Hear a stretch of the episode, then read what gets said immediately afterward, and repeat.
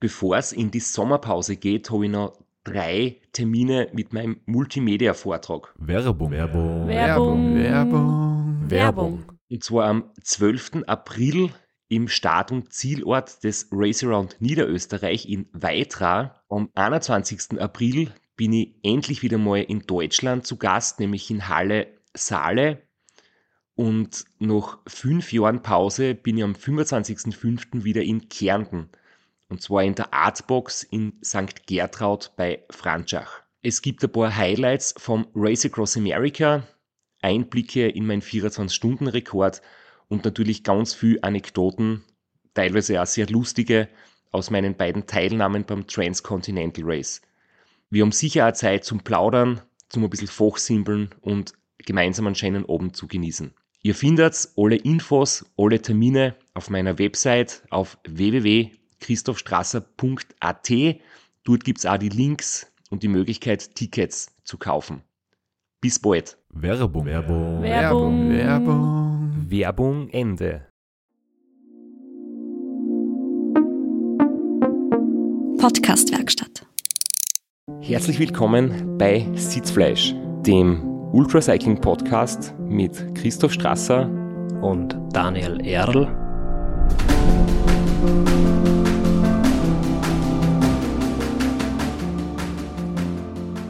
Der heute wieder unseren Flo ersetzt, weil der Flo nach wie vor noch beruflich eingeteilt ist. Keine Sorge, der Flo wird wieder zurückkommen und äh, auch keine Sorge, der Daniel hat noch genug Zeit, dass wir eine zweite Episode machen. Zu den Themen Transcontinental Race, da haben wir jetzt die letzte Episode ausführlich drüber gesprochen, ein paar Details gibt es dazu noch und das Transpyrenees und das Three Peaks Bike Race und generell ein paar coole Anekdoten zum Unsupported Weitradlfahren wird es heute noch geben. Sehr schön, dass du noch da bist. Sehr gerne. Bevor wir jetzt weiter plaudern, habe ich noch eine kurze Grußbotschaft von unserem Werbepartner. Es dauert jetzt wirklich nicht mehr lange und dann geht's für mich los mit meinem Saisonhöhepunkt und einer besonderen Herausforderung, auf die ich wirklich schon sehr, sehr lang freue und darauf hinarbeite, beim Transcontinental Race nämlich zu starten und dann auch zu finishen hoffentlich. Und dafür ist natürlich wichtig, dass ich fit bin, dass ich gut versorgt bin. Es wird unterwegs schwierig sein, immer hochwertige Nahrungsmittel zu bekommen, aber mir ist es wichtig, im Vorfeld topfit zu sein und ich versuche dabei, mein Immunsystem, meine Regeneration, meine Nährstoffversorgung mit AG1 von Athletic Greens zu unterstützen. Da drinnen sind 75 Vitamine und Mineralstoffe auf veganer, laktosefreier und zuckerfreier Basis. Und das Ganze ist als grünes Pulver mit Wasser zu mischen und ich trinke das am liebsten nach dem Training. Viele sagen, sie trinken es gleich in der Früh, geht auch. Ich versuche nach dem Training dem Körper alle Nährstoffe wieder zurückzugeben. Natürlich ist es nicht ausreichend, nur AG1 zu trinken und seine Nährstoffversorgung zu optimieren, damit man ein besserer Radlfahrer wird. Na, besserer Radfahrer wird man, wenn man ordentlich viel und gut trainiert. Aber wenn ich gesund und fit bin, kann ich natürlich mein Training besser durchziehen und damit zum besseren, stärkeren Radfahrer werden. Wenn auch du AG1 probieren möchtest, kannst du unter www.athleticgreens.com slash Sitzfleisch eine Bestellung tätigen oder ein Abo abschließen und bekommst in unserem Partnerangebot einen Jahresvorrat an Vitamin D und fünf praktische Travel Packs mit dazu, die man zum Beispiel auf eine Radtour mitnehmen kann. Jetzt, lieber Daniel, würde ich dich gerne noch ein paar Dinge fragen zum Transcontinental, das jetzt für mich dann auch sehr bald losgeht. In einigen Tagen am 24.07. in Belgien, in Gerhardsbergen, geht's für mich jetzt los. Wir nehmen das natürlich ein bisschen früher auf, aber es wird dann halt rauskommen, kurz bevor es startet. Und ich habe sehr viel Zeit verbracht mit Streckenplanung. Ich glaube, das ist für viele interessant. Es gibt viele ähm, Veranstaltungen, wo die Route selbst zu planen ist. Und ich habe mit einem Freund gesprochen, der das auch schon mal gefahren ist, ein paar Jahre vor dir. Und er hat mir das so gesagt, und das finde ich einen sehr schönen Vergleich, dass die Routenplanung so ähnlich ist wie das Abkleben beim Wohnung ausmalen. Es ist die blödeste Arbeit, es ist sehr viel Arbeit, aber wenn du ordentlich abklebst, Türstock, Fensterrahmen, Steckdosen, dann geht das Ausmalen wesentlich einfacher. Und ich finde es wirklich, äh, so kann man es sich sehr gut vorstellen. Es sind viele Stunden und ein paar Nerven draufgegangen, aber ich hoffe, dass jetzt dann das Ausmalen dann hoffentlich gut geht. Und ich möchte jetzt die nochmal kurz fragen, wie du das machst. Du hast jetzt doch schon ein bisschen mehr Erfahrung. Es gibt ja verschiedene Plattformen, verschiedene Tools, verschiedene Strategien, wie man zu einer guten Strecke kommt. Also, wie du schon angesprochen hast, es gibt mehrere Plattformen. Ich persönlich bin bei Komoot gelandet. Ich habe sehr früh mit der Bike Map gearbeitet, bin dann aber auf Komoot umgestiegen und ähm, habe mich damit gut arrangiert. Ähm, ich plane eigentlich fast alle meine Touren über Komoot. Muss aber zugeben, man muss das Programm schon kennen, weil es ist nicht immer die ideale Wahl. Ähm, gibt ganz oft so klassische Komoot-Abkürzer, die einem dann richtig wehtun auf der Strecke. Äh, wenn man das aber im Vorfeld schon im Hinterkopf hat und die Strecke ausputzt, dann geht das ganz gut. Das Ausputzen der Strecke ist eigentlich die Hauptarbeit, weil Punkt A und B mit noch vier Checkpoints verbinden und die Parcours einarbeiten ist jetzt nicht die große Arbeit. Schwierig ist eigentlich dann die freie Streckenwahl und vor allem, wenn man sich mal für eine grobe Richtung entschieden hat, das im Detail zu prüfen, passen die Streckenverhältnisse, ist die Strecke wirklich fahrbar für Fahrräder, nicht nur vom Untergrund, sondern auch von der rechtlichen Situation. Gibt es Tunnelsperrungen, gibt es Brückensperrungen, da fließt viel Zeit rein und da kann man nicht bei einem Programm bleiben. Da muss man ab ausweichen, viel auf Google Street View, viel auch auf Satellitenbilder. Es hilft auch über Strava noch mitzuschauen, wie die Heatmaps zum Beispiel ausschauen. Wobei man da auch aufpassen muss, woher die Daten kommen. Es kann genauso sein, dass man eine schöne Mountainbike-Strecke erwischt, wo irrsinnig viel Strava-Nutzerdaten gefahren sind. Das tut dann auch weh beim Rennrad.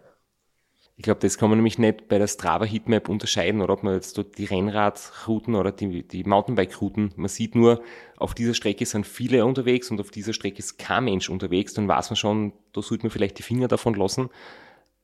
Also ich kann da nur aus dem TCA erzählen, da gab es schon auch Passagen, wo einige Teilnehmer über Strava ge geplant hatten und die sind genau über diese, dieses Hoppala gestolpert. Das waren dann Tragepassagen, ein Hoch für Mountainbiker, aber für Rennradfahrer nicht wirklich ideal. Ich erzähle jetzt einfach kurz, wie es ich gemacht habe. Ich habe mich im Vorfeld auch etwas informiert bei verschiedenen Leuten, die das schon gemacht haben. Ich habe zum Beispiel einfach einmal verschiedene Vorschläge genutzt. Du kannst zum Beispiel bei Strava Premium ich habe jetzt nicht Strava Premium, das ist eine kostenlose Probemonat genutzt sozusagen. Und ähm, du kannst da mal einstellen, okay, plan mir die Strecke von A nach B, ähm, kürzeste Möglichkeit oder die flachste Möglichkeit mit den wenigsten Höhenmetern oder Straßenbelag oder schnellste Möglichkeit, da gibt es ein paar Optionen. Und ich habe das dann im Prinzip alle unterschiedlich abgespeichert und habe auf Google Maps einfach geschaut, weil da sind oft die Bundesstraßen anders gekennzeichnet wie auf Komoot. Und dann habe ich von Komoot den Vorschlag genommen und äh, versucht von anderen Leuten vielleicht was zu finden, wie die damals gefahren sind, ob es irgendwie Erfahrungswerte gibt. Und dann hat man mal sieben Optionen und muss einmal schauen, was ist das irgendwie geschickteste und dann vielleicht noch kombinieren. Das eine Teil von Strava, das andere Teil von Komoot. Und ja, wie das aufgeht, werde ich in einigen Tagen dann sehen, aber allein das äh, vergleichen, dann musst du noch mit Street View, das ist übrigens in Komoot integriert, du kannst dort direkt auf Street View gehen. Das ist sehr praktisch, es gibt aber nicht in allen Ländern Street View, in, in äh, ehemaligen Jugos jugoslawischen Ländern ist das teilweise nicht vorhanden. Ich glaube, das ist eine rechtliche Sache. Dann Satellitenbilder sind jetzt nicht so ganz im Detail. Und schlussendlich kommen dann noch die Regeln dazu, dass das TCR manche Strecken verbietet. Das heißt, du hast dann noch eine Mappe, wo die verbotenen Strecken eingezeichnet sind, musst dort auch noch gegenprüfen. und dann wird es äh, Detektivarbeit manchmal. Also man kann es kurz zusammenfassen, was schwierig ist, einfach loszufahren. Das ist schwierig. Funktioniert auch, man wird auch zum Ziel kommen, aber ähm, wie es dein Freund schon geschildert hat, du wirst dich halt unterwegs öfters mal in den Hintern beißen und sagen, hätte ich doch vorher mal nachgeschaut, ob es nicht vielleicht doch gescheiter wäre, um den Berg rum zu fahren und nicht einfach gerade drüber.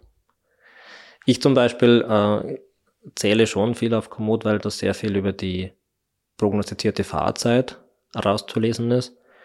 Und durch die vielen Jahre, wo ich das Programm verwende, ich sehr genau weiß, wie ich diese Fahrzeit einordnen kann. Und auf die kann ich mich sehr gut verlassen. Und da ist zum Beispiel einkalkuliert, ist die Strecke mit vielen Abbiegungen verbunden. Äh, ist der Untergrund eher rau? Ist es guter Untergrund? Äh, ist es flüssig? Das kann man alles aus der Fahrzeit rauslesen. Das hilft mir. Ähm, aber schlussendlich musst du einfach wohlfühlen beim Planen und das Gefühl haben, dass du dich drauf verlassen kannst. Trotz allem, auf 4000 Kilometer wird immer irgendwann mal ein Schnitzer drinnen sein, über den du dann später berichten kannst. Und ich habe auch versucht, bei vielen Passagen mir Alternativen rauszusuchen, also quasi Parallelrouten, falls irgendwas gesperrt ist, falls zu viel Verkehr ist, dass ich quasi an, an eine zweite, dritte Möglichkeit als Ass im Ärmel habe. Oder als, vielleicht ist es dann nur ein Bube oder ein Zwarer statt einer Ass. Werden wir sehen, aber zumindest, dass ich dann nicht bei Null anfangen muss vor Ort, wo es vielleicht auch keine Netzabdeckung gibt oder was dunkel ist oder was regnet, dass ich ein paar, ein paar Varianten in der Hinterhand habe. Und ähm, bei einer Geschichte, da habe ich dich dann nämlich auch äh, gefragt, ob du mir da helfen kannst, da war ich mir nicht sicher. Das ist zum Beispiel in Rumänien, da sind alle E-Straßen gesperrt für Radfahrer oder zumindest vom TCR nicht erlaubt, würde dann einen Penalty oder sogar eine Disqualifikation mit sich bringen und vor allem, man will es nicht. Man will nicht auf LKW-Verkehrs-, Hauptverkehrsrouten fahren, das ist einfach äh, sinnlos.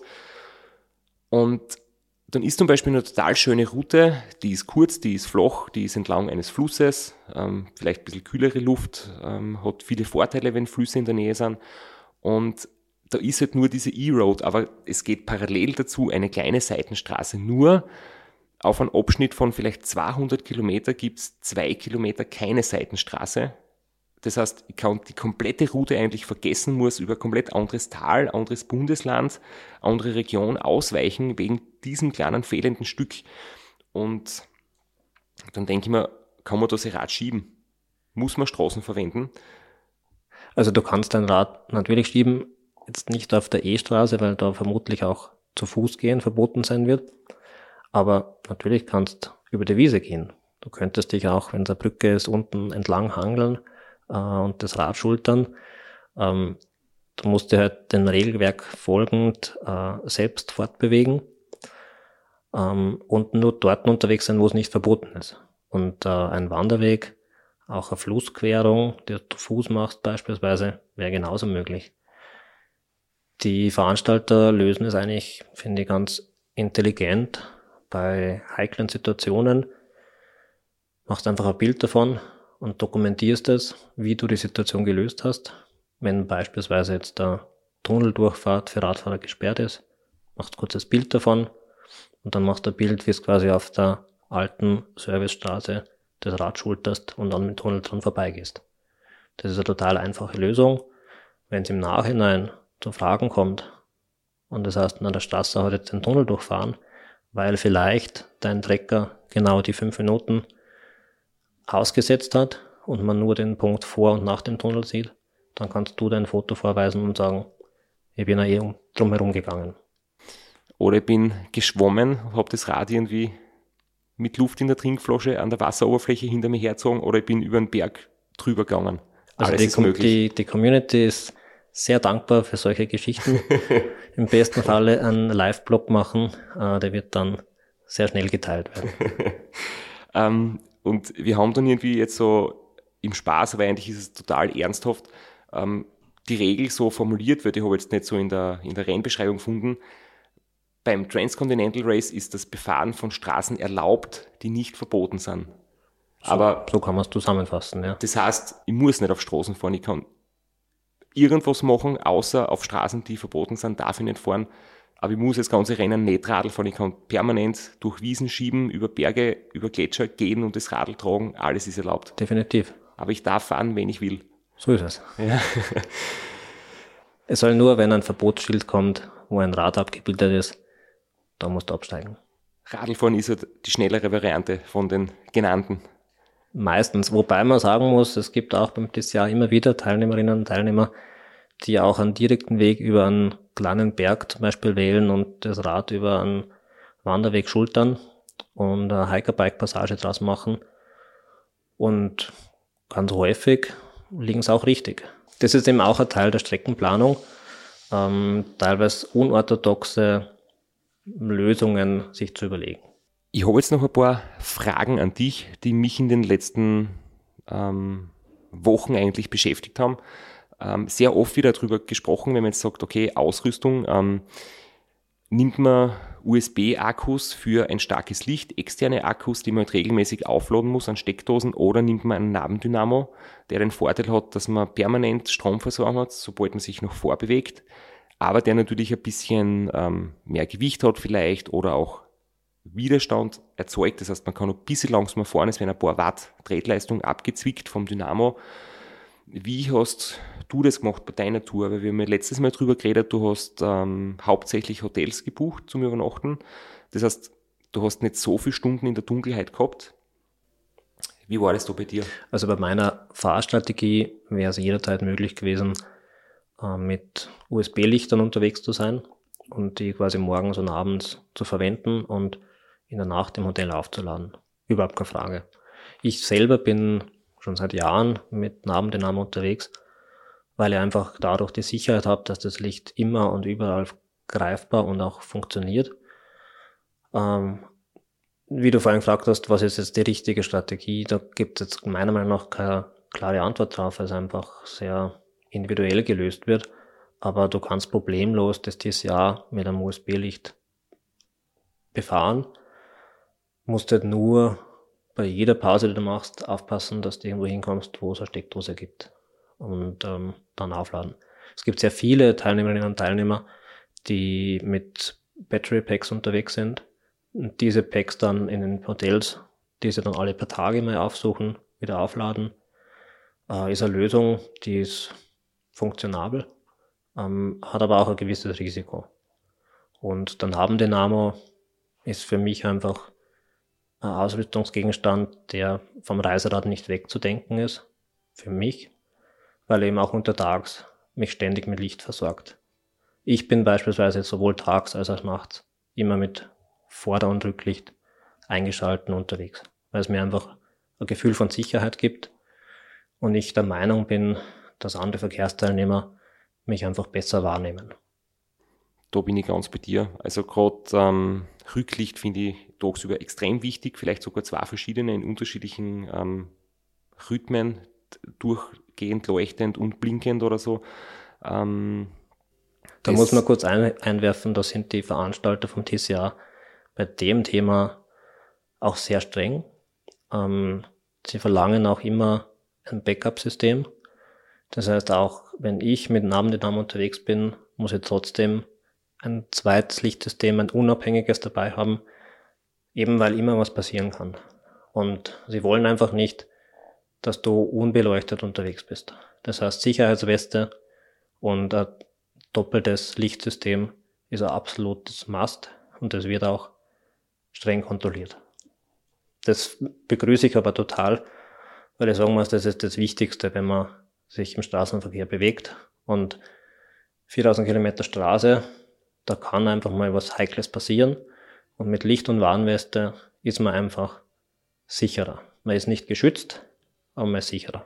Und das Argument, dass eigentlich der Nabendynamo mehr Gewicht hat als eine andere Narbe, wird ja vielleicht ein bisschen dadurch entkräftet, dass man dafür weniger große Powerbanks mitnehmen muss. Oder der externe Akku einer starken Lampe hat ja auch Gewicht. Absolut. Und was da auch Spaß ist natürlich Stauraum. Das ist jetzt bei, bei den Ultradistanzrennen schon auch ein Thema, was packt man alles ein. Und äh, zwar Battery Packs und äh, USB-Lampen, die brauchen auch ein bisschen Platz. Apropos einpacken, hast du einen Schlafsack und äh, Equipment mitgehabt, obwohl du mit Hotels geplant hast als Notfallslösung? Ich habe für mich äh, ein Notfall-Baby mitgehabt, keinen Schlafsack, weil es eigentlich als Notfalllösung geplant war. Und ich wusste dann, wenn ich es quasi brauche, dann wird es nur für ein paar Stunden sein. Es kommt auch dazu, das Rennen findet Ende Juli, Anfang August statt. Da sind die Nächte in der Regel auch noch angenehm warm. Natürlich in den Bergen wird es schweinekalt nachts. Äh, muss man versuchen, dann ins Tal runterzufahren oder vor dem Anstieg zu übernachten. Aber für mich war was nicht der Option, den Schlafsack noch zusätzlich einzupacken, weil ich wusste, ich will versuchen, so oft es geht, eine feste Unterkunft zu finden. Ja, auf der heurigen Strecke steht ja Checkpoint 1 ist in Tschechien, dann wird es äh, durch Deutschland, durch Tirol durchgehen in die Alpen, da ist äh, Gavia Pass, also vom Race Across the Alps bekannt. Der Checkpoint dann ist der dritte Checkpoint in Montenegro am Durmitor und äh, Checkpoint 4 eben der angesprochene Parcours in Rumänien und ähm, ja, ich denke in den Alpen kann es sehr kalt werden, in Montenegro war ich noch nie. Mal schauen, ähm, die letzten Tage werden wahrscheinlich eher heiß werden. Aber ich denke, man kann so die letzte Feinabstimmung vielleicht auch noch etwas an die Wetterprognose äh, koppeln, wenn man jetzt wirklich so ein, zwei Tage vor dem Start sieht, es kommt eine wahnsinnige Hitzewelle, kann man vielleicht ähm, eine dünnere Jacke mitnehmen oder ein Kleidungsstück weniger, als wenn man sieht, es ist definitiv eine Wochen Dauerregen angesagt. Ich kann das einen Monat vorher nicht wissen, aber kurz vorm Start kann man das vielleicht schon noch in Betracht ziehen. Ich sag mal so, gerade in der jetzigen Zeit, wo die Wetterprognosen ein bisschen unsicher sind auch, ähm, wäre es ein bisschen vermessen zu sagen, für 4000 Kilometer mache ich mir jetzt eine Wetterprognose, auf die ich mich verlassen kann. Eben weil gerade in den Bergen kann es wahnsinnig schnell umschlagen. Mich hat es beim TCA auch erwischt. Ins Grödnerjoch rein, extrem starker Regen, wahnsinnig kalt. Das Gewitter quasi durchgefahren. Ähm, danach war es wieder warm wie gewohnt, aber die Phase im Berg war äußerst unangenehm obwohl ich Regenjacke und Regenhose auch dabei hatte.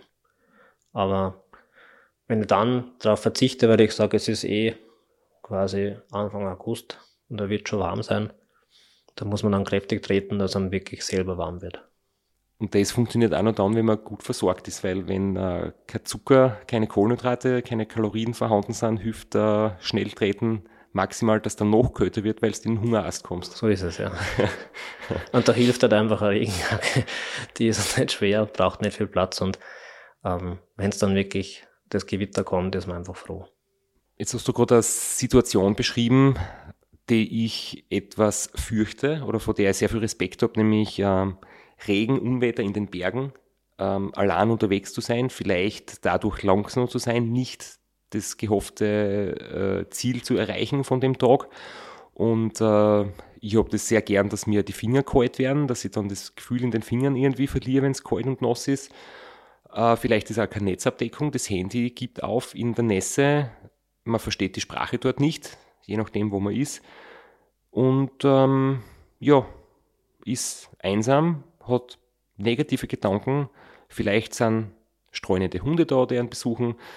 Ähm, Jetzt tust du das fast ein bisschen schlecht reden.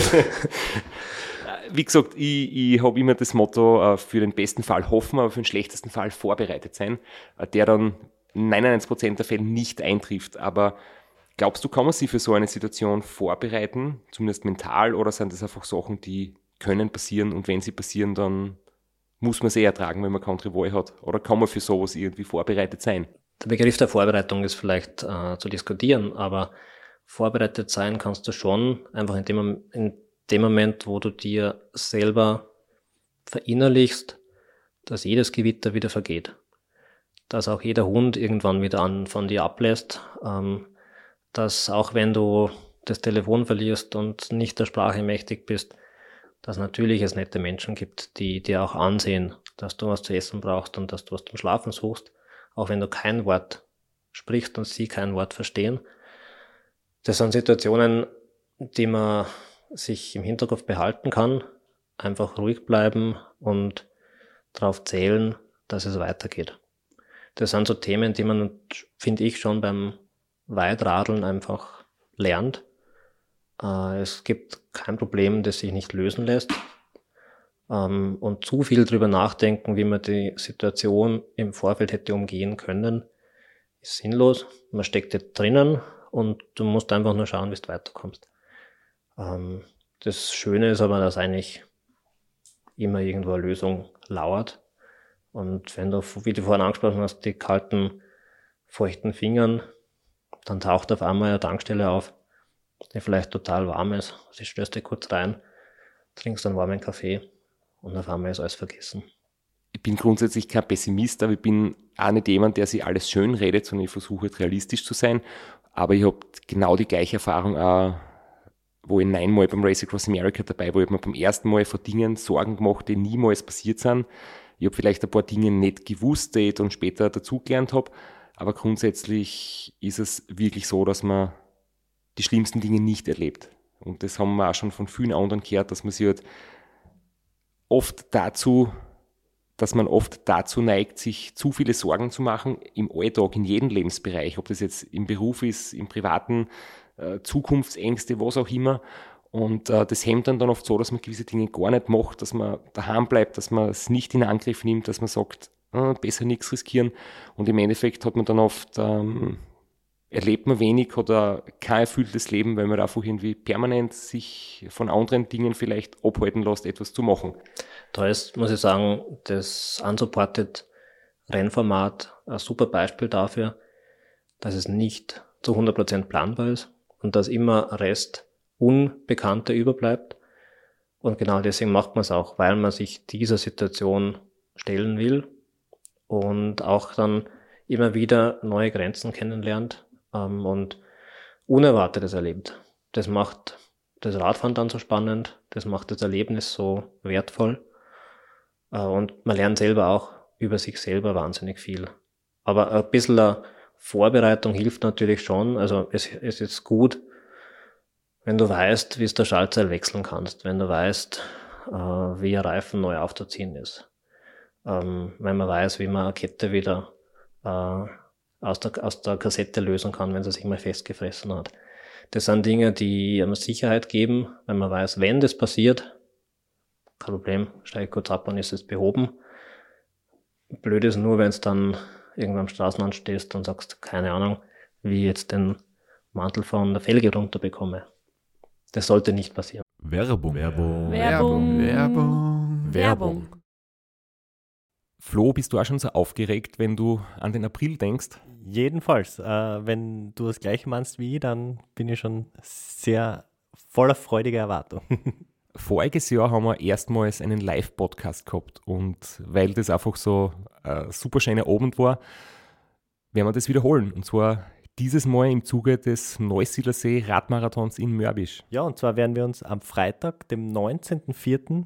im Strandhaus Mörbisch die Ehre geben und mit einem unglaublichen Überraschungsgast äh, einen Live-Podcast aufnehmen. Also allein schon wegen dem Gast bin ich so nervös. Ich hoffe, dass du nicht dich ins Publikum setzt äh, und zuhören willst, aber ich muss sagen, der, der Gast ist wirklich grandios und ich würde sagen, wir hören einfach einmal, was er zu dem Ganzen sagt. Hallo, Johnny Holland hier. Heute stehe ich natürlich wieder am Start beim Neusiedlersee Radmarathon. Immer ein Highlight des Jahres. Nebenbei bin ich auch live beim Podcast beim Neusiedler Radmarathon. Es wird mich natürlich riesig freuen, wenn ihr live dabei seid und dass wir vielleicht kurz über ein paar Höhepunkte aus meiner Karriere reden können. Sehen wir uns dann. Wer die legendäre Stimme noch nicht erkannt hat, das war Johnny Hogerland, legendärer Fahrradprofi und Pensionsbetreiber in Kärnten. Ja, und noch unter anderem dreimaliger Teilnahme oder Finish bei der Tour de France, jetzt auch im, in der Radmarathon-Szene sehr erfolgreich und sehr umtriebig. Und ja, wir freuen uns sehr, dass wir mit ihm äh, den Abend gestalten können. Und natürlich haben wir auch was zu gewinnen. Und zwar gibt es für zwei Personen jeweils ein Ticket und einen Startplatz für entweder Zeitfahren oder Radmarathon. Zeitfahren ist am Samstag, Radmarathon am Sonntag. Das heißt, es sind zwei Tickets, zwei Startplätze und gewinnen tun die, die folgende Frage richtig beantworten. Wie viele Tage ist Johnny Hogerland bei der Tour de France 2011 im rot-weiß gepunkteten Bergtrikot unterwegs gewesen? Schickt uns eine E-Mail an sitzfleisch.christophstrasser.at. Wir freuen uns auf eure Teilnahme, wir freuen uns auf äh, den Live-Podcast im Strandhaus und vor allem auf unsere Teilnahme, weil wir beide haben auch eine Startnummer und werden Samstag beim Zeitfahren dabei sein. Ja, und werden uns wieder mal mit den Besten der Szene messen. Du wahrscheinlich ein bisschen kompetitiver als ich, aber ich freue mich immer wieder, wenn ich mir aufs Zeitfahrrad setzen kann. Heuer bin ich ohne Scheibe am Start, weil du meine Scheibe ja verkauft hast. Vielleicht können wir nur in der Leihgeschäft einfällen. Werbung. Werbung. Werbung. Werbung. Werbung Ende. Viele Leute wissen ja, dass ich nicht der begnadetste Mechaniker bin, aber ich bin nicht ganz so unbegabt, wie man manchmal das darstellen. Äh, da ist ein bisschen Selbstironie dabei. Ich kann natürlich schon mit dem Rad umgehen und, und das Rad servicieren. Sicher nicht so gut wie ein Profimechaniker, aber ich habe jetzt da in den letzten Wochen versucht, wirklich viel selbst zu machen. Genau aus dem Grund, weil es hilft mir nichts, wenn ich das Rad jetzt in die Werkstatt störe und sage, bitte dieses und jenes anschließen und verbauen, weil es ist gescheit, ich mache einen Fehler selber, komme dann drauf und kann das vor dem Rennen nochmal checken, weil ich muss ja im Rennen auch selbst damit umgehen. Und wenn ich jetzt ähm, ja, noch keine Bremsbeläge gewechselt habe bei Scheibenbremsen oder auch die Elektroinstallation mit dem Dynamo-Licht und, und dem USB-Ladegerät, die Verkabelung, ähm, möglicherweise habe ich einen Fehler gemacht und der ist mir dann aufgefallen, aber ich weiß zumindest, welches Kabel wohin geht. Und das ist so die Basis, dass ich mir dann selbst da helfen kann. Also, Also wenn du dein Rad kennst, wenn du dein Rad kennst, dann wird wenig passieren. Dann weißt du relativ schnell, wo es zwickt, wo es wo du eingreifen musst. Und weil du angesprochen hast, Bremspflege wechseln, das solltest schon können, weil das wird einfach passieren, dass die abgefahren werden. Ähm, ich kann da Anekdote erzählen, beim Transpyrenees beispielsweise bin ich aus Selbstverschulden mit alten Bremsbelägen gestartet.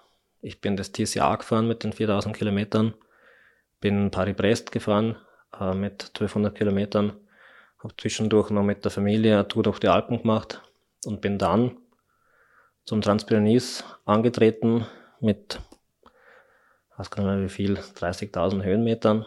Immer noch die gleichen Immer noch die. Bremsbeläge.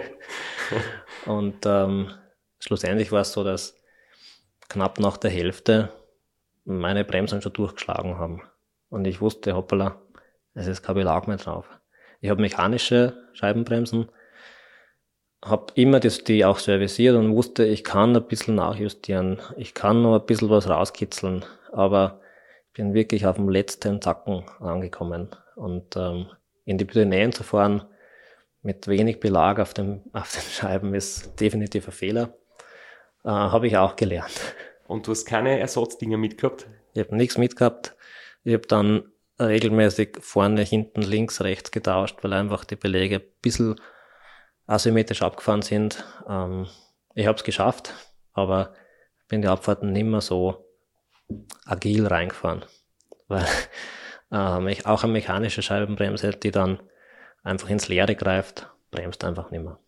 Das war, glaube ich, das Erste, was auf meiner Liste gestanden ist an äh, Ersatzteilen und, und Werkzeug und so. Weil natürlich nimmt man nicht äh, große Werkzeugkisten mit und, und alle Ersatzteile, die denkbar sind, aber so die wichtigsten Sachen äh, zum Kettenreparieren beim Kettenriss und Bremsbeläge und ein paar Schläuche und Klebezeug für den Reifen und für den Schlauch, äh, Minitools und so weiter, das ist schon vorhanden und Mit dem, mit dem kommst du an und Ja. mit Bremsbelägen bist man schon einen Schritt voraus. Was sagst du zu Speichen? Du hast äh, mal eine Geschichte mir erzählt, dass äh, Speichen auch nicht schlecht sind, aber dass es auch mit äh, Kabelbindern statt Speichen geht. Ja, grundsätzlich Ersatzspeichen sind eine Option, äh, sind nicht zwingend notwendig, sie sind halt nicht schwer, können total einfach an der, am Rahmen auch befestigt werden, die, die trägst mit und dann hast du halt eine richtige Speicher dabei. Die von dir angesprochene Anekdote, das ist aus, der- aus der Zeit der meiner Reise nach Vladivostok, als ich durch äh, Kirgisistan geradelt bin mit Freunden. Äh, die waren mit relativ schlechtem Material unterwegs, weil die von innen aus gestartet sind und hatten quasi zweimal am Tag einen Speichenriss, weil da irgendwelche Lufteinschlüsse drinnen waren und die Straßen sind wirklich äußerst schlecht. Schwer bepackte Räder und dann war es halt aus. Und irgendwann hat man mal keinen Ersatz mehr mit und dann haben wir begonnen, aus den gerissenen Speichen, die haben wir alle aufgehoben, uns eigene Ersatzspeichen auch zu bauen. Das heißt, äh, den Nippel mit dem Rest der Speiche oben umzubiegen, äh, die Speiche, die noch an der Narbe hängt, auch umzubiegen, äh, mit Kabelbinder dann zu fixieren, die Speiche nochmal zu noch nachzuspannen und dann sind wir nochmal knappe 300 Kilometer so gefahren und es gerissen sind dann immer wieder andere Speichen, aber es hat funktioniert. Man muss auch erfinderisch werden können. Das ist ja das Schöne auch am quasi unsupported unterwegs sein, dass es eben keine Alternative gibt. Es gibt jetzt einfach keinen Radladen, wo du hingehen kannst und kriegst einen Ersatz. Ich sag mal so, in Mitteleuropa gibt es die Alternative schon. Da findest fast immer einen Radladen und der Speicher ist schnell ersetzt. Aber ich sage jetzt mal so, auf unseren Straßen ist meiner Meinung nach jetzt nicht unbedingt oberstes Ziel, immer Ersatzspeichern dabei zu haben. Ich habe zwei Kabelbinder mit. Dann aber auch zwei Speichen, also ich kann. Dann wirst du helfen können. ich kann auch vielleicht, wenn einmal Kabelbinder nötig ist und ich beide verbraucht habe, kann ich mit einer Speichen was zusammenbinden. Kabel zum Beispiel, vielleicht. Ja. Ich habe einmal eine super Geschichte gehabt, das war ganz zu Anfang, das ist schon fast 20 Jahre her, da bin ich irgendwie noch, ja, so die ersten längeren Trainingsrunden gefahren und dann ist mir irgendwann vorne, ich habe Triple-Schaltung gehabt vorne, äh, dreifach Übersetzung an der Kurbel und dann ist mir das Schaltseil vorn gerissen. Und ich war halt 80 Kilometer oder so von daheim weg und das, ich habe die Berge schon hinter mir gehabt, es ist flach dahin gegangen, total auswärts und ich bin vorn, ich weiß es nicht, was das ist, 30 oder so, wirklich ein kleines Kettenblattel. Ich habe überhaupt nicht mehr fahren können, ich habe fast nur leer durchgetreten und ich habe nichts Besseres gefunden als einen Stein und habe den dann zwischen Raumern, der war dann schön zerkratzt, und dem vorderen Umwerfer eingezwickt, dass ich halt damit die Ketten aufs große, mittlere oder große Kettenplattel bringe. Und ja, das ist eine gute Lösung. Eine gute Lösung. Aber andererseits, was mir jetzt auch schon passiert ist, in Seiten der elektronischen, ist mir natürlich einmal der Akku leer geworden. Dann hüpft ja vorne die Übersetzung aufs Kleine, was sinnvoll ist, weil wenn das am Berg passiert, dass du zumindest noch bergauf fahren kannst oder heimkommen kannst. Und ich war dann so genervt und krantig, habe so eine Wut gehabt, dass man das jetzt da passiert. Ich war nämlich im Ausland unterwegs, habe irgendwie so einen Termin gehabt und habe das Radl mitgehabt, um schnell eine Stunde zwischendrin zu fahren, habe einen Stress gehabt und bin dann genau auf der Hälfte der Strecken dort gestanden und habe nur mehr das kleine Kettenblattel gehabt und habe versucht, den Umwerfer vorn komplett abzubauen, die Ketten rauszunehmen und dann per Hand aufs Große raufzugeben. Bin dann aber draufgekommen, dass der Umwerfer sich nicht öffnen lässt. Das heißt, das ist an der Ketten oben gebaumelt und ich habe mich dann geärgert, geärgert, geärgert, bin trotzdem am kleinen Kettenplattel heimgefahren. Und wenn ich es einfach locker genommen hätte, hätte ich mir sicher 20 Minuten gespart. Ganz bestimmt. Und viel graue Haare. Ja, genau. ich glaube, wir haben jetzt sehr viel geredet über das Transcontinental Race, über die Erlebnisse von dir, über die anstehenden Herausforderungen für mich.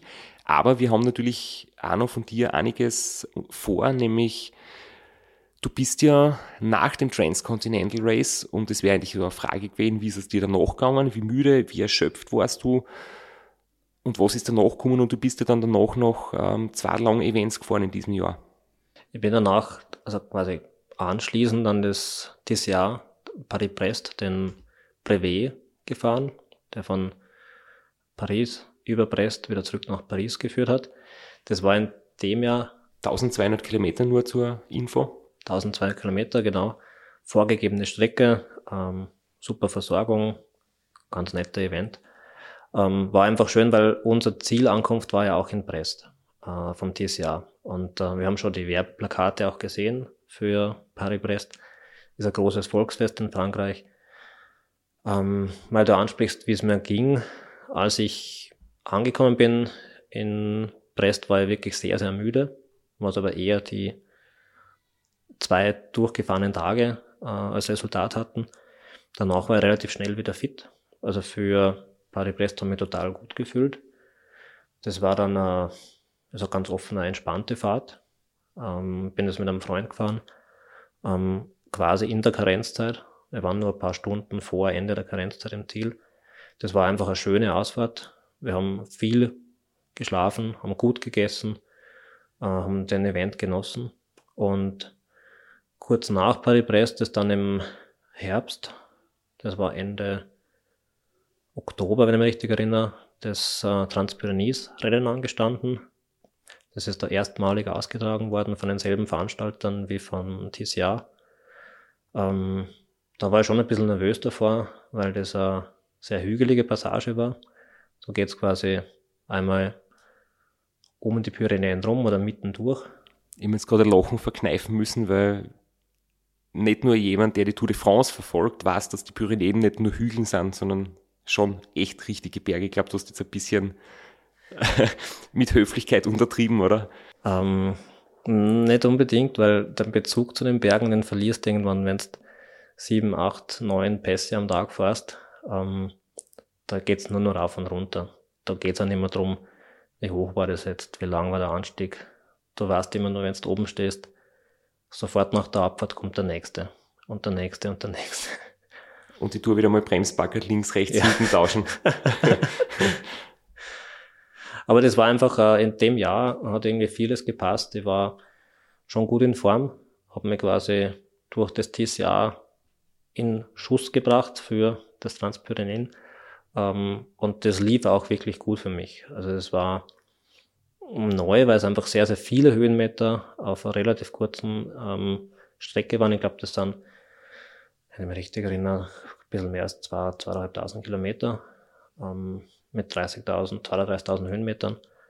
Da war nicht mehr so viel zum Planen. Es gab einfach viele vorgegebene Strecken. Zwischendurch gab es allerdings auch freie Streckenwahl, aber die Alternativen sind da beschränkter. Immer wenn die Checkpoints und die Parcours näher zusammenliegen, gibt es nicht mehr so viele Alternativen. Ich habe da auch meine Strategie ein bisschen geändert und nicht mehr so viel auf Hotels gesetzt. Hatte dann auch schon einen Schlafsack mit dabei. Habe einige Male draußen geschlafen.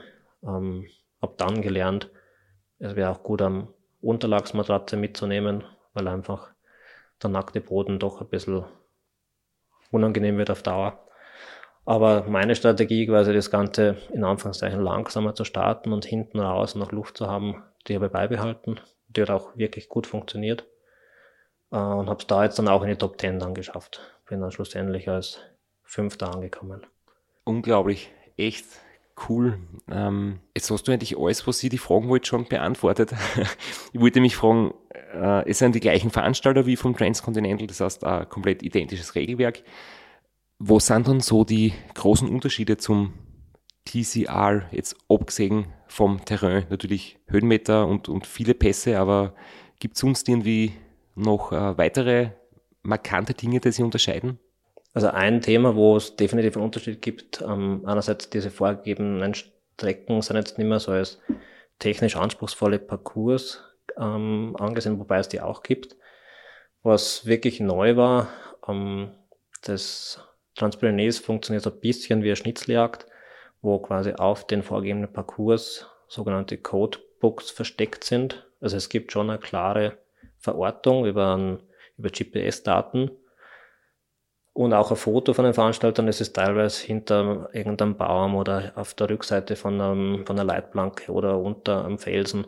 Da ist dann, wie beim Geocaching auch, äh, eine Tupperbox versteckt, wo zu jeder Startnummer ein gewisser Code äh, eingetragen ist und diesen Code schickt man per SMS dann an die Veranstalter. Damit wissen sie, dass man diesen Punkt erreicht hat. Äh, dadurch sparen sie sich natürlich auch Checkpoints. Es macht das Ganze aber zum Fahren total spannend, weil man einfach die Augen offen halten muss, wo jetzt dann diese Box zu finden ist. Es klingt total lustig irgendwie. Hat es einmal Zeit gekostet, dass du sagst, du weißt, du bist jetzt am richtigen Ort, aber du musst jetzt irgendwie das Ding finden und hast es nicht gefunden? Eigentlich nicht. Also es gab schon ähm, ein Codebook, wo der Veranstalter vorher gesagt hat, da wird die Netzabdeckung sehr schwach, sehr schwach sein und man kann auch das SMS später schicken. Und es kann auch sein, dass der Garmin in der Zeit nicht funktioniert. Aber dafür haben sie auch eben Fotos gemacht, dass man es ungefähr weiß, wo es sein wird. Äh, aber es ist schon ein ganz anderes Fahren, weil man einfach die Augen ständig offen halten muss, wo ist jetzt diese, diese Box und wo muss ich stehen bleiben. Aber es ist nicht die Intention, dass es jetzt dir noch schwerer gemacht wird, weil das jetzt ganz gemein versteckt ist, sondern sie sagen dir genau, wo das ist. Sie sagen ganz genau, wo es ist. Man muss es halt vorher markieren. Und auch die Information im Race Manual die ist immer dabei. Also das ist dann nicht unbedingt schwieriger. Es ist ein anderes Format. Ich muss aber sagen, es ist ganz nett gewesen. Es geht wirklich darum, dass du quasi sagst, jetzt bin ich da, jetzt ist als Zeitpunkt Beweis quasi dieser Code, den du durchschickst. Genau. Was du vorhin gesagt hast, was vielleicht noch anders ist, was ein gravierender Unterschied zum TCA ist. Das TCA ist ja A nach B, zwei verschiedene Punkte. Eben beim Transpyrenees ist Start und Ziel derselbe Punkt, ähm, was zur Folge hat, dass auf den Parcours ähm, irgendwann auch Leute entgegenkommen. Und das ist total schön, quasi zu sehen, wann kommen die Ersten, wie werden sie verfolgt, wie schauen sie aus. Äh, das war total nett. Ähm, dann auch die, die Führenden in ihrem Leiden mitzubekommen. Es war wirklich so ein Ausscheidungsrennen. Da sind wahnsinnig viele extrem gute Fahrer nach der Hälfte ausgeschieden, weil sie einfach vollkommen overpaced haben und sich irgendwie falsch eingeschätzt haben, teilweise sich erkältet haben. Äh, aber dieses sich entgegenfahren war ein total schöner Moment, weil man einfach schon über viele, über viele Stunden alleine unterwegs ist und auf einmal sieht man jemanden kommen. Und das war toll. Ähm, man konnte sich selbst dadurch auch ein bisschen besser einschätzen. Wo liegt man circa im Rennen? Aber das freundliche Grüßen war einfach, da springt das Herz kurz auf. Das ist wirklich schön. Sind die Pyrenäen sonst eine Region, die eher nicht so stark besiedelt ist? Gibt es da Ballungszentren, wo ihr durchfahrt oder seid ihr da wirklich in Gegend unterwegs, wo sie sprichwörtlich Fuchs und Hase gute Nacht sagen? Also es ist schon eher dünn besiedelt. Wir sind auf der spanischen Seite quasi hingefahren und auf der französischen Seite zurück. Und grundsätzlich ist selten wirklich viel los. Es gibt ein paar Orte, wo ein bisschen mehr äh, Infrastruktur ist, aber ansonsten ist wahnsinnig viel wirklich in der Natur, was dann natürlich auch die Nachtfahrten wahnsinnig schön macht. Also da gibt's Geräusche und Ausblicke auch nachts, die beeindruckend sind unwahrscheinlich klare Nächte, wo man teilweise ohne Licht fahren kann, weil der Mond so hell ist.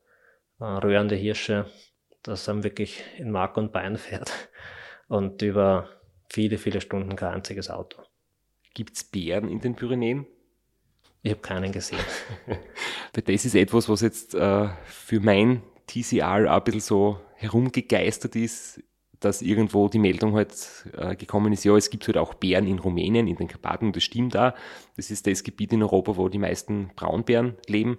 Aber es ist überhaupt kein Grund zur Sorge, sie sind extrem schüchtern und würden nur, wenn du sie fütterst oder so näher kommen. Also, Na, also absolut undenkbar, aber es ist trotzdem so ein Ding, dass man denkt, okay, ich fahre auch ein Gebiet, wo es Bären gibt, das äh, ist doch irgendwie speziell. Ich habe außer in einem Freigehege von einem Tierpark oder so noch keinen Bären gesehen. Und ich hätte jetzt auch nichts dagegen, wenn ich unterwegs keinen triff. Also. Na, ich glaube, dass du keinen treffen wirst. Ähm, mit Wildtieren hat man grundsätzlich nicht so viel Kontakt. Also mir ist es einmal passiert beim Three Peaks Bike Race, draußen geschlafen, da habe ich dummerweise auf eine Wildwuchs, äh, eine Wildwechselpassage das, den Schlafsack aufgelegt. Und da ist man mitten in der Nacht, es war wahrscheinlich äh, ein Reh, einfach über den Kopf gesaust. Ich bin aufgeschreckt, und natürlich keine Sekunde mehr die Augen zu machen können. Äh, ich weiß nicht, wer sich mehr erschreckt hat, ich oder das Tier, aber das war kurzzeitig schon unangenehm. Aber das sind so die wenigen äh, Erlebnisse mit Wildtieren. In den Pyrenäen war es wahnsinnig schön, weil da habe ich zweimal äh, wilde Geier auch gesehen. Ähm, das ist schon beeindruckend, dass man der Natur so nahe sein kann, eben weil wir, wie wir vorher gesprochen haben, die, die Dichte an Besiedlung einfach sehr gering ist. Und die Straßen auch nicht, stark frequentiert. Das macht schon schön. Man ist da auf wahnsinnig viel historisch bedeutenden Straßen des Radsports auch unterwegs. Die Ursprungsetappen der Tour de France sind sehr viel einfach da durchgegangen. Es gibt irrsinnig viel Pässe, die eben nicht mehr befahren werden von der Tour de France, weil einfach die Straßen zu eng, zu schmal sind, weil einfach der Begleittross nicht mehr durchkommt. Ähm, da ein bisschen drüber nachzudenken, ähm, verbindet dann schon sehr viel auch mit der Geschichte des Radsports und macht auch wahnsinnig Laune dann da durchzufahren. Diana Kesenheim hat uns erzählt, dass sie einmal von einem Wildschwein geweckt worden ist. Also das hat es auch schon gegeben. Ist ja, das auch nichts passiert, außer ja. dass, dass sich beide wahrscheinlich gleich stark geschreckt haben und beide dann geflüchtet sind.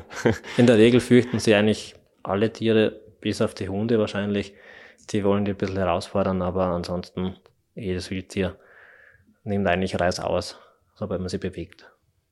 Jetzt hast du eigentlich das äh, Transpyrenees schon wirklich äh, schön äh, umschrieben und äh, so abgerundet eigentlich, wie, wie schön dort die Gegend ist und wie historisch auch die Plätze sind, wo man durchkommt und wie schön das Erlebnis ist. Und du hast da jetzt auch schon das Three Peaks angesprochen, das war ja dann das, das äh, was du im Jahr darauf gefahren bist, äh, von dir zu Hause weg in Wien gestartet.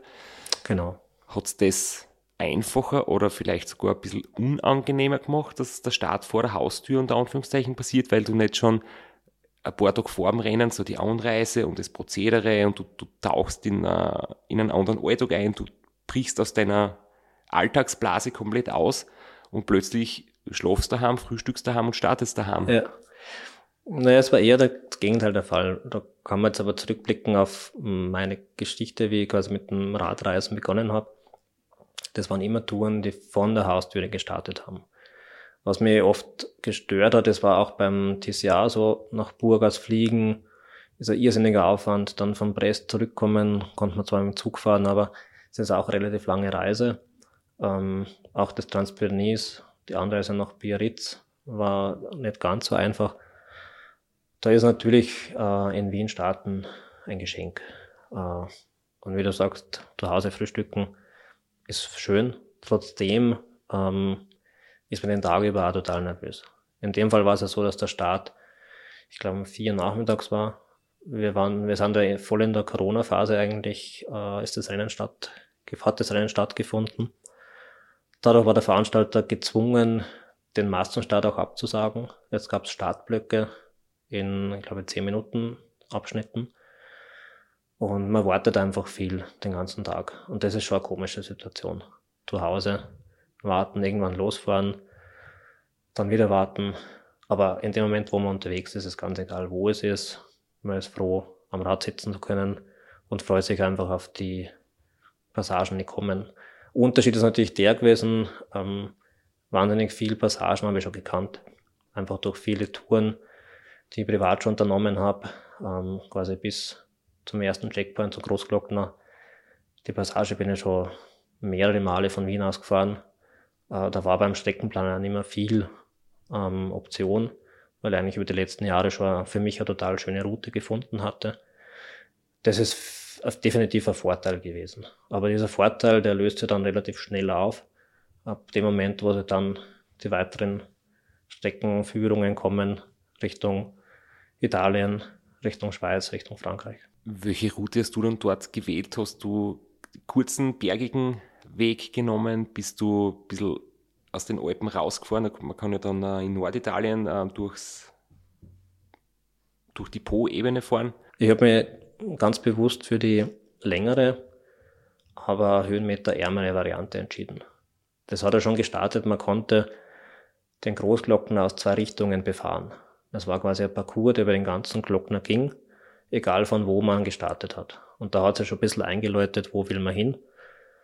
Für mich war sofort klar, es geht definitiv nicht übers äh, Alpin-Zentralgebiet äh, Liechtenstein-Schweiz, sondern so schnell als möglich runter nach Italien, durch die Poebene durch, Kilometer fressen, in Anführungszeichen.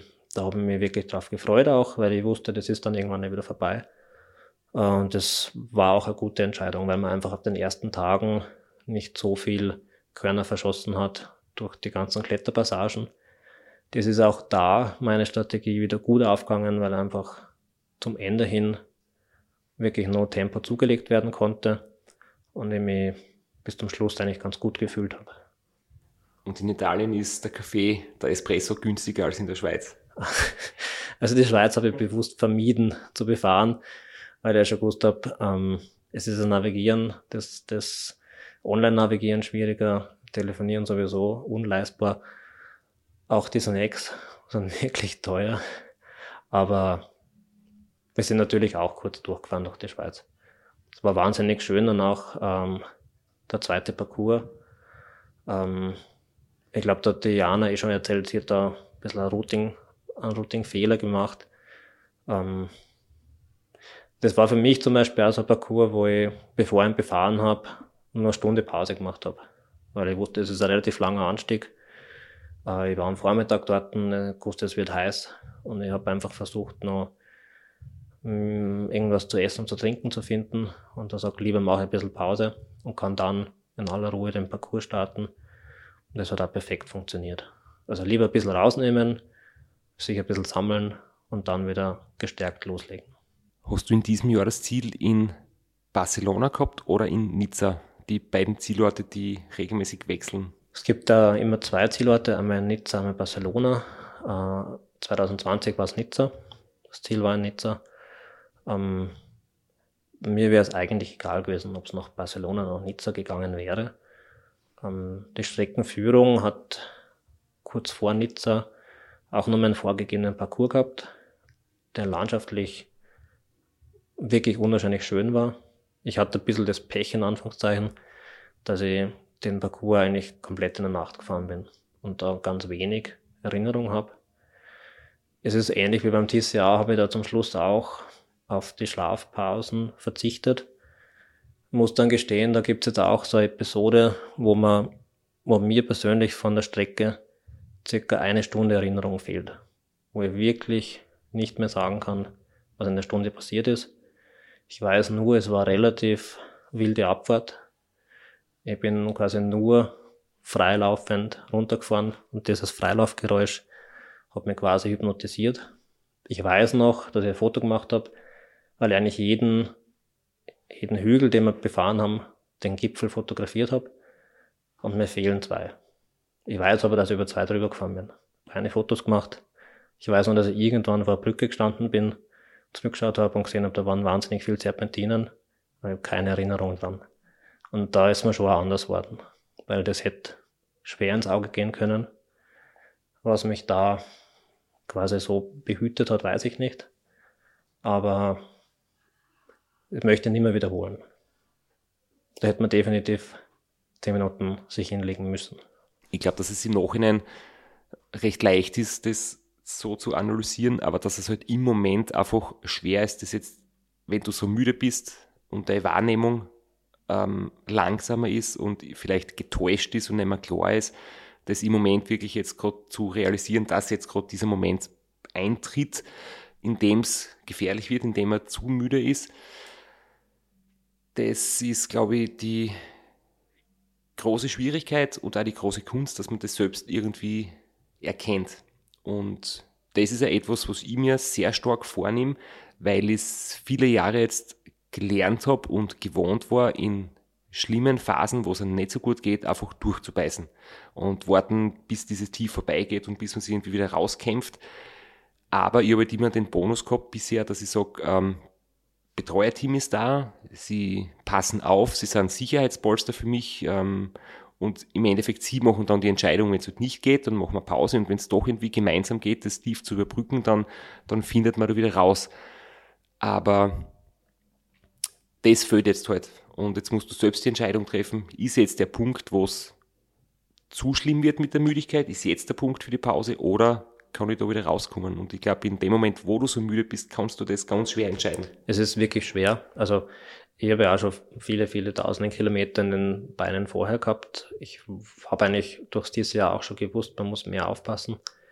Aber wie du sagst, den Punkt kannst du durchaus mal übersehen. Nur sollte es nicht oft passieren.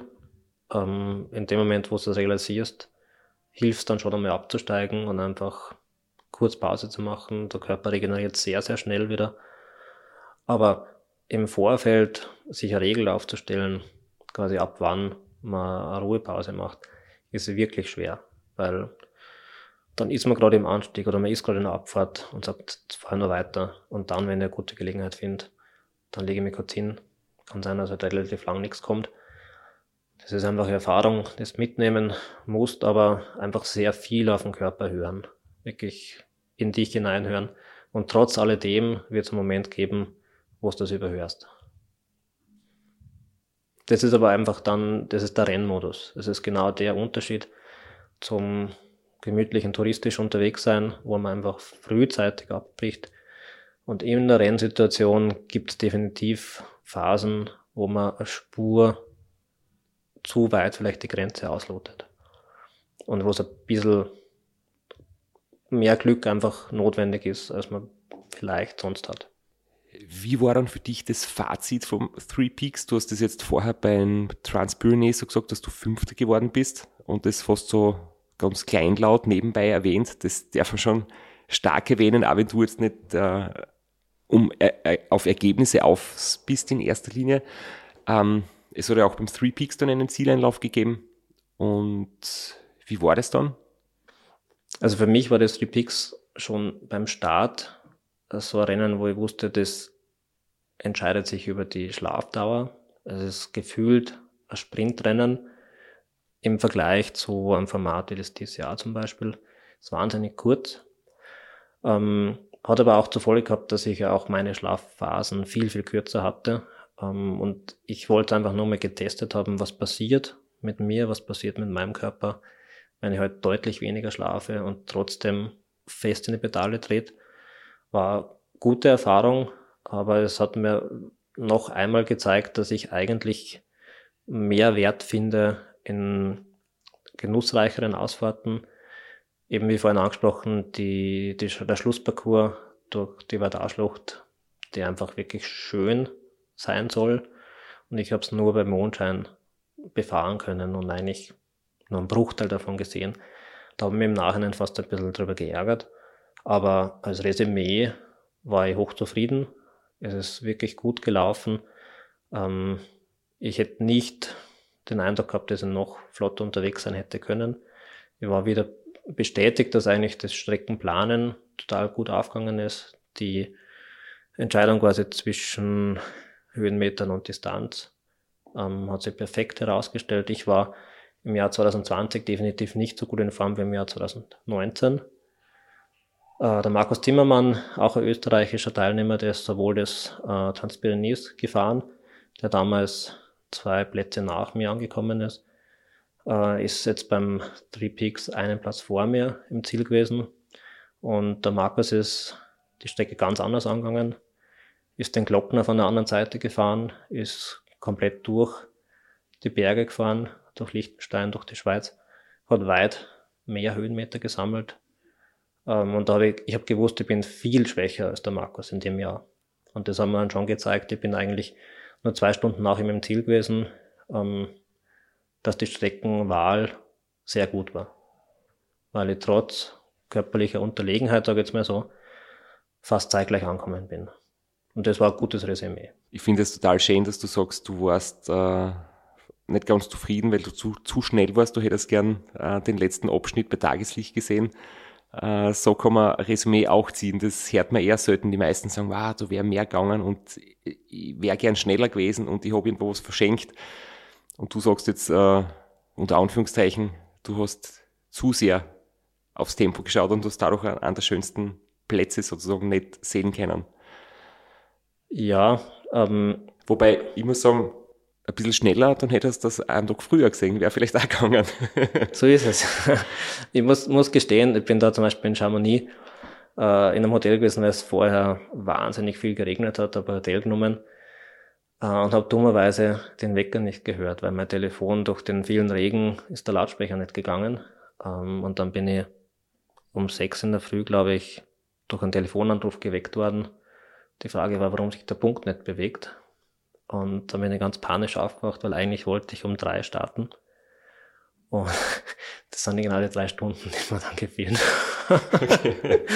Na, aber schluss, schlussendlich auch dieses zu spät aufstehen hat wahnsinnig viel Gutes gehabt. Weil ich habe dann äh, Chamonix bei Tageslicht gesehen, ähm, war wirklich fein. Und eigentlich die drei Stunden mehr Schlaf haben sicher auch gut getan und habe einfach wirklich flott fahren können. Ähm, den Markus aber nicht mehr erreicht. Der war wirklich einfach zu schnell. aber ich sage immer so, es gibt, es, für mich gibt es keinen Fehler. Also einfach mal länger liegen bleiben, äh, auch wenn es in dem Fall nicht geplant war. Man muss es, oder ich lege es für mich dann positiv aus und sage, habe mich mehr erholt, kann wieder flotter fahren. Der Tag danach war wirklich gut. Ähm, dem traue ich nicht nach. Also ich sage nicht, boah, was wäre gewesen, wenn ich um drei losgefahren wäre. Vor allem bringt es überhaupt nichts. Die bringt überhaupt nichts. Ne? Die passiert sind. Es ist so, wie es ist. Genau. Und man macht einfach das Beste draus und versucht, sich wohl zu fühlen.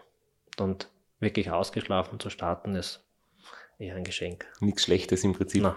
Ich möchte jetzt nochmal kurz darauf hinweisen, auf deinen Blog oder Webseite, wie man es nennen möchte, rennradwandern.wordpress.com.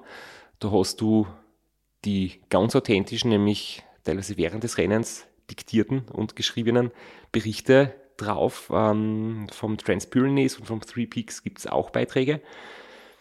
Und du sagst da, dass das dir wirklich ein großes Anliegen ist, da auch etwas zu festzuhalten, wo andere Leute mitleben können, die vielleicht selbst nicht dort Radfahren kennen oder nicht die Zeit haben oder nicht die Möglichkeit haben, nicht die Ausrüstung haben, irgendwie deine Geschichten zu teilen. Hat es für dich ähm, im Prinzip Motivation, dass es für dich quasi auch mehr einen Nutzen hat, als nur dein Ego zu befriedigen, sage ich jetzt einmal ganz, ganz grob? Also für mich hat das Berichten und vor allem auch das Live-Berichten ähm, eine sehr große Funktion. Es hilft mir, Tage, also das Erlebte untertags zu verarbeiten. Ich fotografiere sehr, sehr viel untertags. Versuche, weil ich fotografieren will, mit einem sehr offenen Auge durch die Landschaft zu fahren. Bin sehr interessiert in kulturellen Veränderungen, quasi beruflich als Architekt natürlich viel damit zu tun. Aber es ist einfach ein Interesse von mir, mir Land und Leute anzuschauen und auch darüber nachzudenken, warum die Region jetzt vielleicht wirtschaftlich, ganz offensichtlich wirtschaftlich schlecht dasteht. Was sind die Hintergründe? Warum da ruinöse Dörfer rumstehen? Warum da keine Leute mehr wohnen? Über das machen wir viel Gedanken. Und es hilft dann am Abend, das zu verschriftlichen und so zu verschriftlichen, dass es Leute, die quasi jetzt nicht live dabei waren, auch verstehen, nachvollziehen können und vielleicht auch Interesse geweckt wird für das Land zum Beispiel. Weil das Schöne beim Radfahren ist halt, dass man in einem irrsinnig schönen Tempo, angemessenem Tempo durch Regionen kommt und viel auch aufsaugen kann. Sind es Gerüche, sind es Oberflächen von den Straßen, sind äh, Leute am Straßenrand, sind Wortfetzen, die man auf, aufschnappt, ähm, sind einfach Bilder, die man mitnimmt von Architektur, von Stadtstruktur, äh, von Landwirtschaft oder Nicht-Landwirtschaft. Das sind alles Erlebnisse, die ich halt übers Radreisen ähm, sehr direkt wahrnehme. Und durch das Zurückgeben am Abend kann ich mit dem Tag total gut abschließen. Ich sehe es einfach als Geschenk, dass ich in der Lage bin, körperlich in der Lage bin, aber auch von der Zeit die Möglichkeit habe, solche Reisen, solche Rennen zu unternehmen. Und ich sehe es einfach als Notwendigkeit, auch Leuten zu Hause das zurückzugeben, die dann hoch interessiert die Tagesberichte sich anschauen und einfach auch was Neues sehen und was Neues hören. Und äh, für mich ist es einfach verbunden mit der Bewegung, ähm, auch darüber nachzudenken, warum ist es jetzt so, wo ich durchgefahren bin. Und da habe ich zum Beispiel jetzt beim Three Peaks Bike Race zum Schluss gemerkt, wenn man wirklich aufs Tempo drückt, bleibt einfach keine Zeit mehr um zu berichten. Und das hat mir am Ende ein bisschen leid getan, ähm, weil einfach dann die Ruhephasen wirklich sehr, sehr kurz werden. Ähm, und ich habe es eigentlich schade gefunden, dass dann nicht mehr so viel Ruhe da ist, einen schönen Bericht zu schreiben. Und was definitiv auch darunter leidet, wenn man es zu sportlich angeht. Ich meine, ich selbst bin Leistungssportler seit vielen Jahren. Es hat natürlich seinen Reiz, aber ich muss auch sagen, ich habe neunmal zum Beispiel Amerika durchradelt, ich habe Australien durchradelt, ich habe dort super Menschen kennengelernt, die man halt so über die Zeitdauer kennenlernt, teilweise in den Tagen davor, wo man in der Airbnb-Unterkunft hat oder in der Privatzimmer oder eben vom Rennteam Leute kennenlernt, das ist großartig. Aber ich hätte viel mehr Leute kennengelernt an der Strecke, ich hätte viel mehr Begegnungen gehabt, viel mehr inspirierende Gespräche führen können. Ich hätte vielleicht äh, das Glück der Menschen anders wahrgenommen, wenn man oft sieht, dass in unter Anführungszeichen ärmeren Ländern die Menschen oft wesentlich glücklicher sind und nicht so gehetzt als bei uns, wo Wohlstand vorhanden ist. Ähm, viele Erfahrungen habe ich natürlich nicht gemacht, weil ich als Leistungssportler unterwegs bin. Und beides ist schön, aber ich muss ehrlich sagen, dass äh, auch die Facette, die du jetzt beschreibst und die ich weniger gehabt habe bis jetzt, ähm, ja, glaube ich, ganz, ganz wichtig ist, dass man nicht abstumpft und zum, zum absoluten Wettkampftier wird, weil dann kann auch sein, dass man, dass man seelisch einfach ein bisschen, bisschen verarmt, wenn man das jetzt so ganz dramatisch ausdrückt. Man hat natürlich das restliche Jahr Zeit, um, um seiner Persönlichkeit und seinem Umfeld und seinen Mitmenschen ähm, da schöne Erlebnisse zu haben und sich sozial einzubauen. Aber während der langen Strecken, die ich am Rad gefahren bin, habe ich links und rechts kaum was mitgekriegt. Ich möchte jetzt nicht sagen, dass das eine schlecht oder gut ist. Es gibt das finde ich das Schöne am Radfahren, dass es so viele Facetten gibt, wie man ein Projekt starten kann. Ähm, ich vertrete ein bisschen andere als du. Ähm, ich weiß aber auch, dass das, was du leistest, äh, für sehr viele Menschen irrsinnig inspirierend ist und auch wahnsinnig viel Energie gibt. Ähm, es muss jeder für sich einfach einen Weg finden, wo die Freude da ist, den, den Bewegungsdrang des Radfahren aus, ausüben zu können äh, und keiner ist gezwungen, irgendwas nachzumachen. Ähm, ich sage einfach so, es soll Spaß machen und im besten Falle gibt man irgendwas weiter. Und genau wie du sagst, als Leistungssportler gibst du auch was weiter, du gibst Motivation weiter, ähm, du bewegst auch andere Menschen in sportliche Aktivität reinzukommen.